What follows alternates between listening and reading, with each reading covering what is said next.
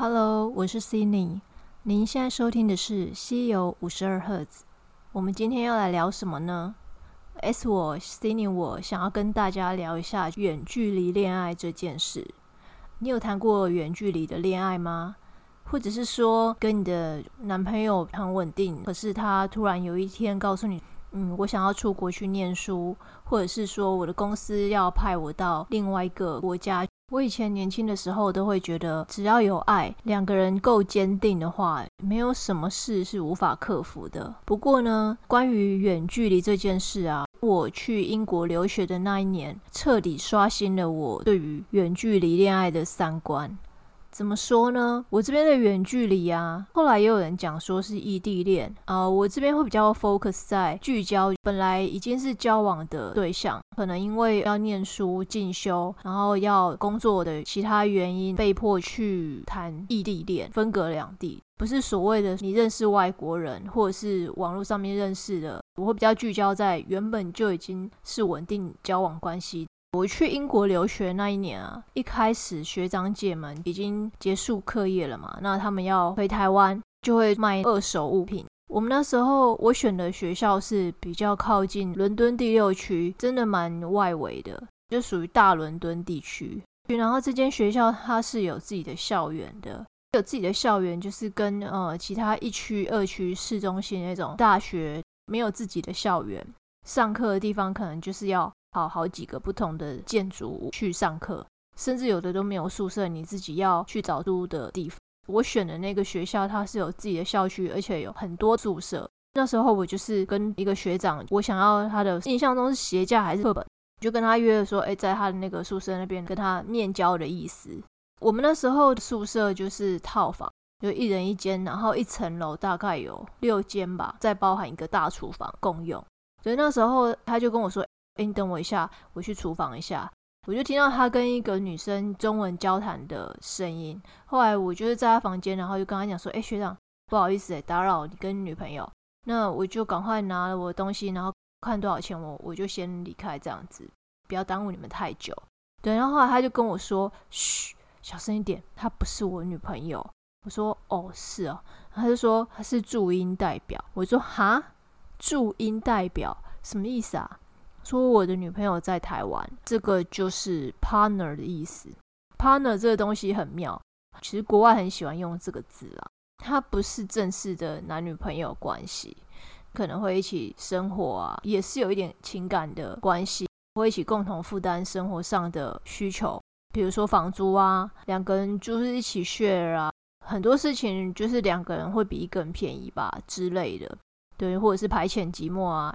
我是那种就是感情道德观比较重的人，我听到就有点傻眼，我就说哈，我就还问了一下，那你的正牌女朋友来英国找你的时候，这样子她在你的宿舍这边很尴尬，怎么办？他说哦，我台湾女朋友来找我的时候，呃，英国这一位驻英代表自动就会变成好同学的身份。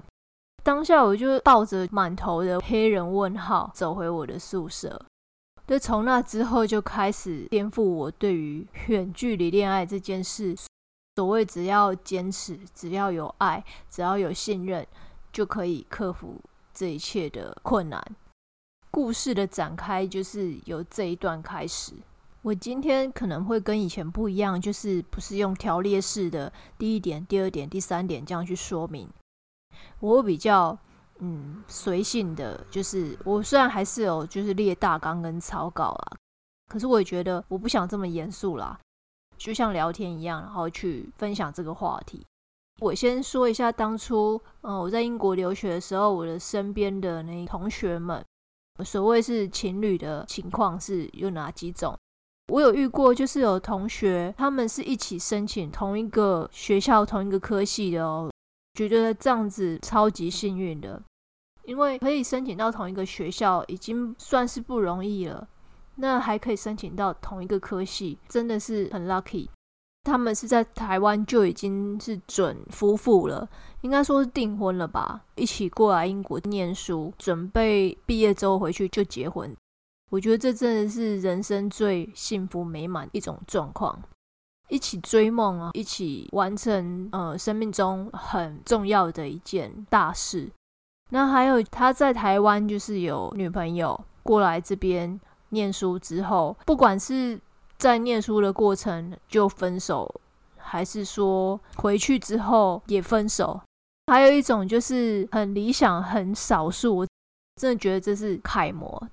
在台湾有另外一半，然后过来这边念书，回去之后就马上结婚，这完全就是要大鼓掌就对了。所有的男生女生的标杆吧，超级专情的这几种状况，最多就是在台湾有女朋友，学业还没完成，然后就已经分手了。远距离恋爱真的很难维持，这是我亲眼目睹才会知道，原来有这么多的考验。我们先从生理构造来讲好了。以前我有听过，就是我们这边不要特别讲男生女生好了啦，因为在这个时代，在这个社会，或许呃十年前你跟我说，大部分的男生因为生理构造需求，他们可以性爱分离，可以有性无爱。所以，当他们跟另外一半分开的时候，他们有生理需求，可能身边如果有其他的伴，就是我刚刚讲那个 partner 关系，注音代表，这已经算对我来说啦，就是劈腿了。我觉得大部分女生应该都是没有办法接受的吧。所以这就是另外一个议题了，道德观的议题。你是不是可以接受另外一半因为生理需求出轨呢？对，因为你不在他身边嘛，那他有需求啊，怎么办？我不行。可是有些人应该说，现在在这个社会，不管男女，这种生理需求的，就是生理出轨，好像渐渐变得很普及耶。怎么办？我有点悲观，就是觉得以前那种纯真美好的年代，好像渐渐的越来越远了。对，因为以前还会讲生理出轨跟心灵出轨，你要选哪一个？对我来说，两个都是出轨啊。可是现在已经变成有人可以妥协，另外一半他也许还是爱你的，他的心里只有你。是他因为跟你分开远距离，他正常的男生女生有那样的需求的时候，他会寻求别人的慰藉。这就是每个人的感情道德观的定义不一样。对，所以在当时，我曾经就是有一个还不错的，算是朋友吧。我就是听说他被一个中国的女同学纠缠，他是在台湾有女朋友的人。我们很好，我们大家就是聚会，然后都会一起，然后他都会揪说：“哎，一起啊，一起啊，什么什么的。”然后会聊上几句的一个同学这样子。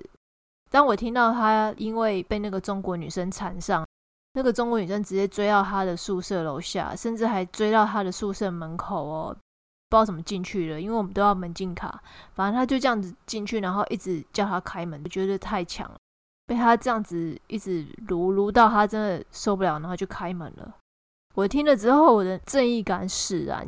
我有一次就是在跟我们这一群就是同学一起去镇上买菜，对，因为我们学校周边超市都要坐公车。都不是在附近，我们在公车上啊，然后我就实在受不了，我忍不住了。我可能前辈子是个女侠吧，路见不平要多嘴，要多管闲事的那一种。然后我就坐在他旁边，我就说：“哎，某某某啊，我听说你最近这样子，好像对你的台湾女朋友不太好哦。我是心疼她啦，我也觉得自己要有分寸啊。呃，你可能。”心里如果有别人，你真的变心的话，也不要耽误你台湾女朋友。然后他就是说，嗯，好，就是脸色很凝重，说点头，说，嗯，我知道，就心照不宣这样子。我当下也没有让他很难堪，我只是像朋友一样，就是闲聊中带到这个话题。然后我就已经看到我身边的 我其他的那个同学，这已经冒冷汗，不知道冒到哪里去了。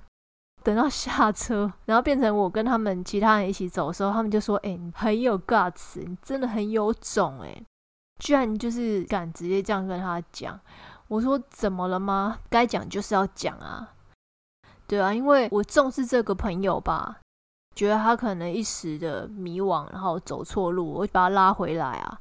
因为我重视这个人，我才会跟他讲。如果我不想再跟他当朋友的话，我连讲都不想讲。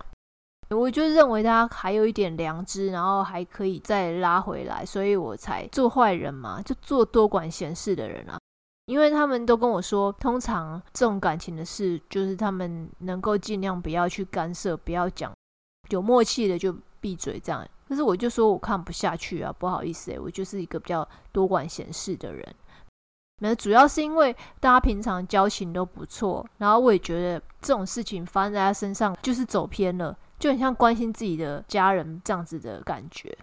Anyway，我觉得有的时候远距离恋爱的考验不只是个人，就还有就是外部的一些诱惑啊。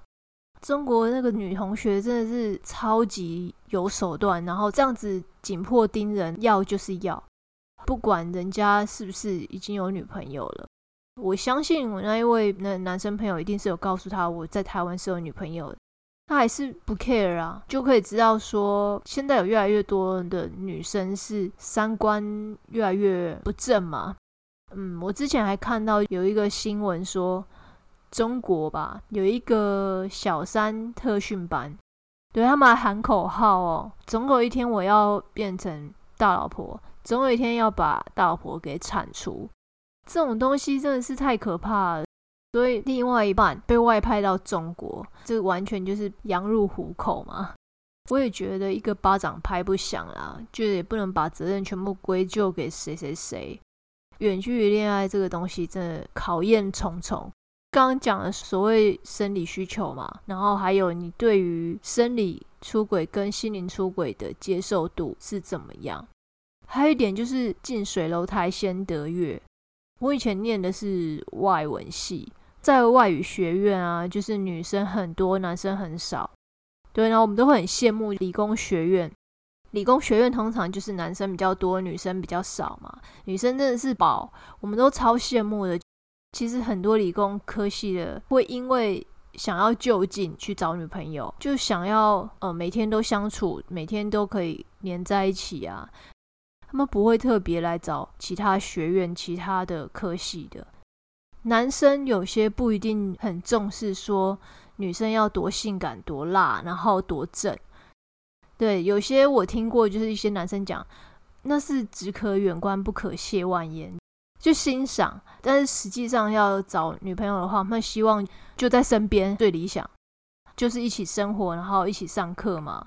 这是最单纯、最简单的，就不会特别去找那些难度很高的。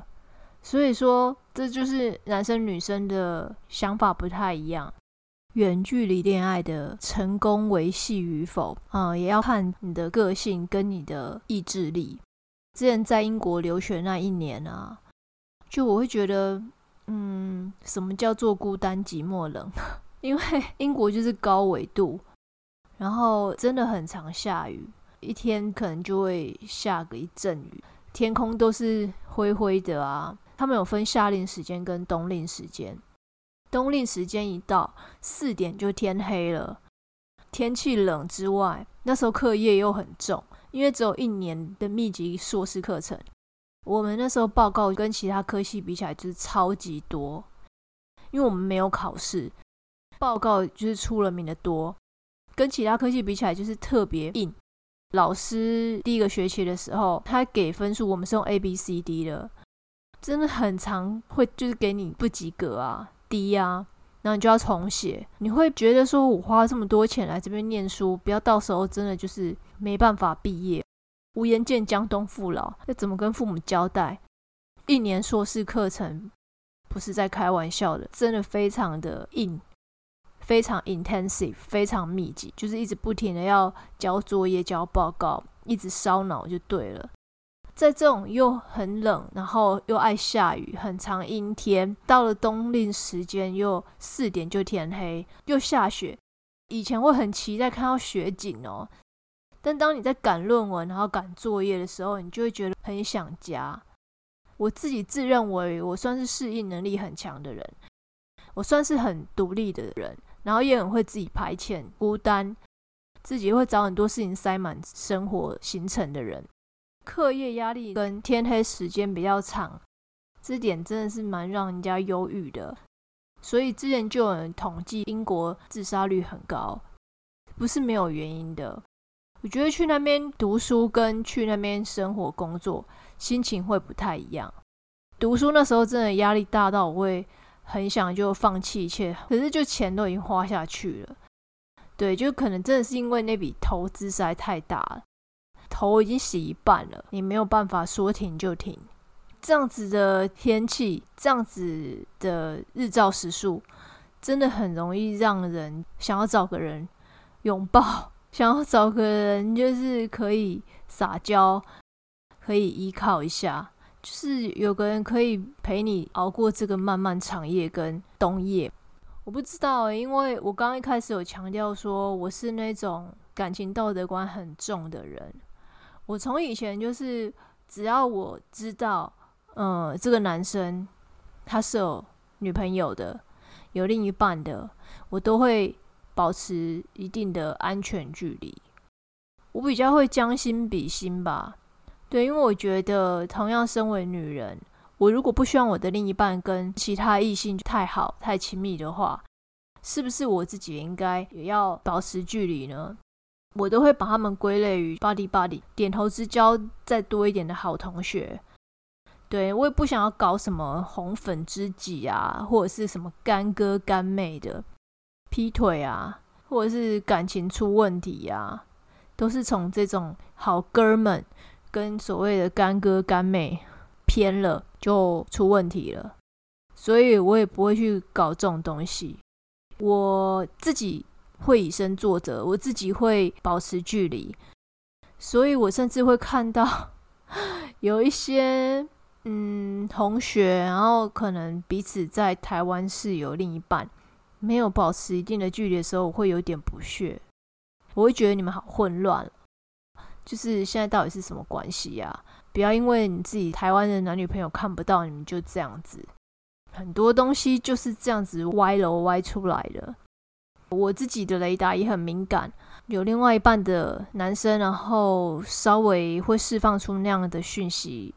有一点暧昧，有一点想要透过聊他跟他正牌台湾女友的感情的事情，我都会有点排斥，因为我觉得，嗯，那是你们之间两个人的私事，跟我聊好像不太妥当吧？或者是你要跟我抱怨他，那那是为什么呢？总之我都会挡，然后我也会闪，我超会闪的，我算是有伴男士的绝缘体吗？就是自己都会很想要将心比心，对，就是这四个字，因为己所不欲，勿施于人嘛，这就是我的个性。我也觉得说，我认为的，我刚刚说的纯真美好的年代，对，因为我觉得现在太多模糊地带，才会导致我觉得现在的离婚率这么高，这就是没有保持一定的清楚的界限嘛，对不对？今天你不希望你的男朋友有太多的红粉知己啊，有太多的亲密的异性朋友。没错，你保留他的交友空间，但是那个分寸是很难拿捏的。有的时候，男女之间的火花跟化学作用是很难用理智去掌控的。对我刚刚一开始讲的生理需求嘛，还有刚刚空间、时间、天候、天气影响的催化剂。人是血肉之躯，是有感情的，然后也容易有脆弱的时候啊。不希望你的另一半有这样的情况发生，你自己也要避嫌，也不应该会有这样子的误会。这个男生的女朋友会怀疑你，因此而让他们吵架，或者是伤心难过，觉得同为女人，女人何必为难女人呢？是不是？反正我那时候那一届的台湾同学，我觉得我看到蛮多，我看不出来他们到底是什么关系啦。因为彼此都是在台湾有男女朋友，但是呃，平常也常出双入对啊，然后暧昧不明。我跟他们点头之交吧，也没有很熟。对我身边的朋友，我自己会比较过滤一点吧。对啊，像这样我看不懂的，比较不理解的。嗯，我就也会不失礼的微笑。还有一个就是，我之前看过韩剧，它里面有一句台词，就是说眼睛走远了，心也走远了。这是真的，因为男朋友去英国念书好了，我举这个例子。那他可能在英国每天都会有不一样的新鲜的事啊，然后学习到不一样的东西呀。你身为他的女朋友，然后你在台湾日复一日就是在原本的生活圈工作，应该说你们彼此的生活圈已经跟以前不一样了。然后你们的话题跟你们之间的交集越来越少，physically，physically 就是实际形体上的。已经不像从前这么容易的维持，看不到嘛，摸不到，抱不到，真的会觉得心也越来越远啊。如果这个时候出现了另外一个选择，哦，这是我生命中一直在找的这个人，也许我之前一直没有找到，现在他出现了，所谓的灵魂伴侣吗？我一直在等待的这个人。他现在所有的一切都符合我的需求，然后我好像更爱他了。这个时候还可以谨守他当初的承诺，说他不会改变，爱你的心不变，你们不会因为距离发生任何的变化。这一切太难，太难了，真的很难保证啊，也很难从一而终。外部的环境的诱惑，时空距离的考验，我真的觉得。在台湾有另外一半，然后这中间都没有变心，我不知道有没有变心啊。但是我知道他至少回去没有跟台湾的女朋友分手，而且还结婚的，这种真的是太难能可贵了。跟我比较好的，他是台湾人，可是他去厦门念书，他就认识他的香港男朋友，他们就交往很久很久之后，他就是要去英国念书。反正他超级专情的，他们每天就是都会通电话。这中间发生一些小考验，可能分隔太久了，他们从来没有分开这么久过，就吵架啊，彼此都没有安全感吧。对，有一度要闹分手，嗯，我就陪着他，我因为我知道他真的从一开始就是很开心、很开朗的那个女孩，就整个就是失魂落魄啊。呃，就只能陪伴他，然后一直安抚他。香港男朋友后来有飞过来，就算是挽救了这一段关系吧，还替他蛮开心的。他回去之后就嫁去香港了，算是很好的结局。跟我比较好的女生朋友，如果他们在台湾是有另外一半的，通常都还蛮懂得掌控分寸，都很专情，很痴情就对了啦。反而还是担心，就是自己，嗯，男朋友不在身边，然后会不会有其他的诱惑这样子？男生的话比较多是因为 种种的原因，然后就跟台湾女朋友分手啊，真的大部分都这样子。对，我觉得不同的时区啊，要能够通上电话，可能视讯吧。如果是台湾的话，就变成他刚下班，彼此状态是不一致的时候。可能会有一方是呈现很疲惫的那个状态下，另外一半就会心生不悦，就是说我们好不容易是用视讯联络，你还这样子感觉很不耐烦，然后不把这件事情放在心上，是不在乎我啊？看不到就会有很多的疑心病，因为你缺乏安全感嘛。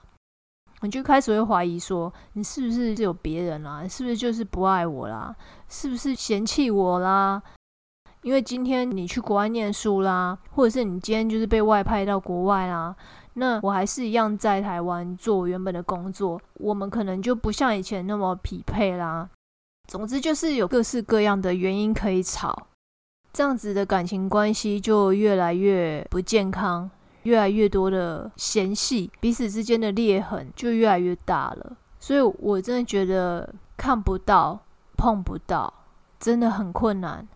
人跟人的相遇啊，传说在全世界七十亿人口中，一辈子大约会遇到两千九百二十万人。与人相识的几率是千万分之四，真心爱上一个人的几率是。千分之七，遇到相爱的人的几率是百万分之四十九，白头偕老的几率据说是五十亿分之一。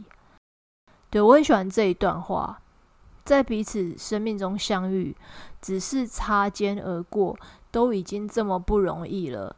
你在台湾认识的这一位另外一半，也许在之前你们已经经过了一些考验，比如说女生可以等到男生退伍不兵变，这已经是一个很大的值得两个人好好的相守在一起了。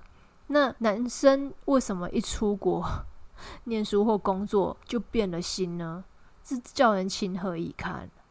所以我只能说，今天远距离实在有太多考验，然后导致你们两个的结果是不好的话，你如果到了别的地方，然后跟另外一半分开，你真的发现哦，世界真的很大，或者是你真的哦有找到另外一个可以在那时候陪伴你，你所谓的灵魂伴侣，就是你更爱他的话。我以前会很偏执的，觉得很渣、很不好，但现在我也渐渐的有点想开了。我不能说完全接受，只能说，如果你今天真的变了心，请第一时间据实以告。呃，我还记得我那时候跟我那个朋友讲说，如果你真的变心了，你不要耽误你原本的在台湾的女朋友太久，因为我觉得最不忍心的伤害。才是最大的伤害。你也许当时就是觉得，一方面自责，然后一方面觉得不知道怎么跟我在台湾的另一半开口说你爱上别人了，假装没事，然后日子这样继续过。你这样子的欺瞒，就是脚踏两条船啊。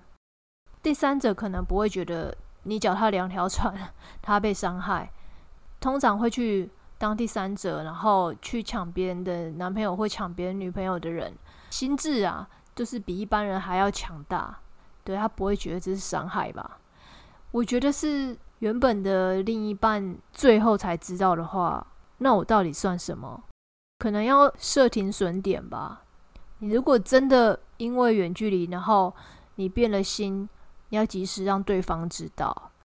虽然你很残酷，但是也算是让他保有最后的尊严吧。我所谓的停损是说，你不要让他只傻傻的、痴痴的等着你，结果你心已经不在他身上了。对远距离恋爱啊，真的太多的考验了。如果你能够维持初衷，然后不受这些考验的影响，可以跟你原本的另一半真的修成正果的话。这种考验真的可以让你们就是白头偕老吧？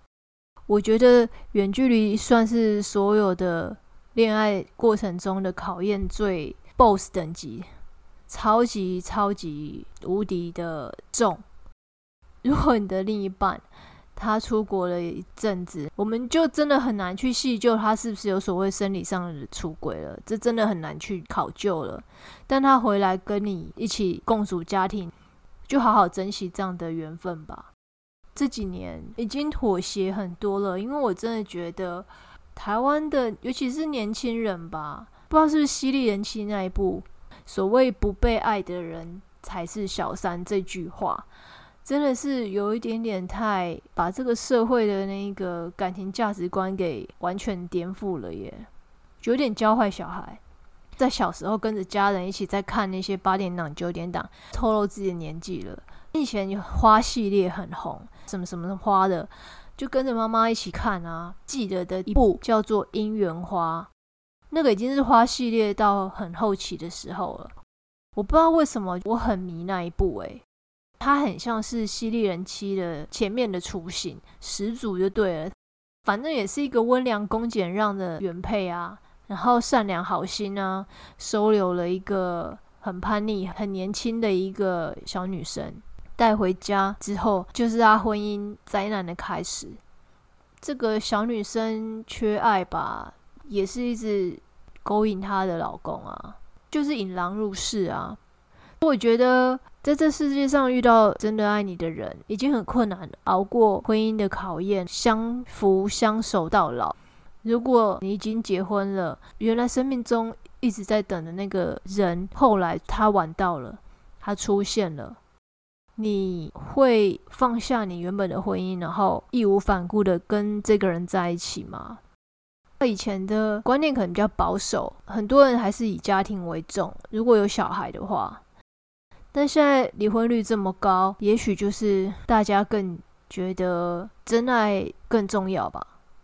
回过头来，就是如果你的另一半他跟你曾经呃分开远距离过，然后熬过了，最后你们步入礼堂，我真的觉得要好好爱他，好好珍惜他。